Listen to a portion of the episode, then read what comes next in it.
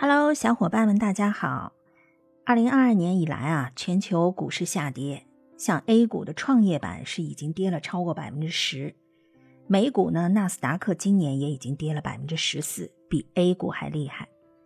这两天呀，受俄罗斯和乌克兰危机的影响，欧洲和俄罗斯的股市也在跌。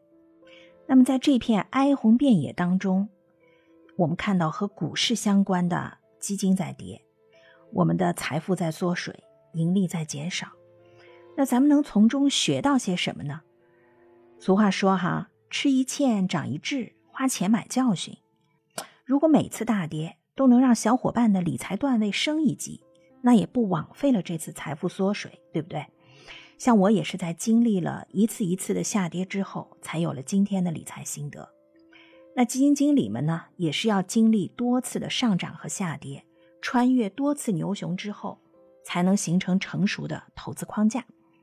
好了，我们回到作为理财小白，我们能从下跌中学到什么？第一呢，同样是下跌。同样是投资股票的基金，我们是不是看到有的基金跌得多，有的基金跌得少？跌得少的基金是不是让你觉得特别欣慰？而跌得多的，是不是把之前赚的收益全跌没了？我们这里呢，把下跌叫做回撤，回撤是个相对专业的用语哈。所以我们学到的第一点就是，以后选基金不能光看收益高低。而是首先要看回撤控制的如何，回撤控制的不好，一夜跌回解放前。咱们在这次下跌当中已经有体会。我们要先看回撤，再看收益。比如像我买基金，我就是看近一年它的回撤，要是在百分之十五以内的，我才会再往下看。那些回撤在百分之三十四十的基金，我看都不看。你收益做再高，我都不看，因为回撤太大。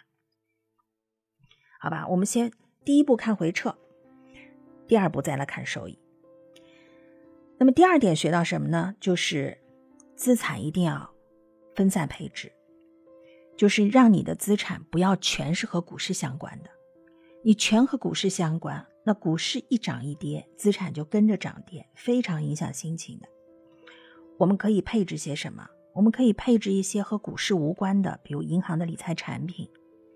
比如纯债基金，比如纯单指数基金，这些都和股市无关。那么我们把和股市相关的资产呢，只控制在一定比例内，这样的好处是你的理财心态就会更稳健，心情也不会随着股市来起伏，也更容易坚持。好吧，我们最后再总结一下，就是从大跌中学到哪两点？一。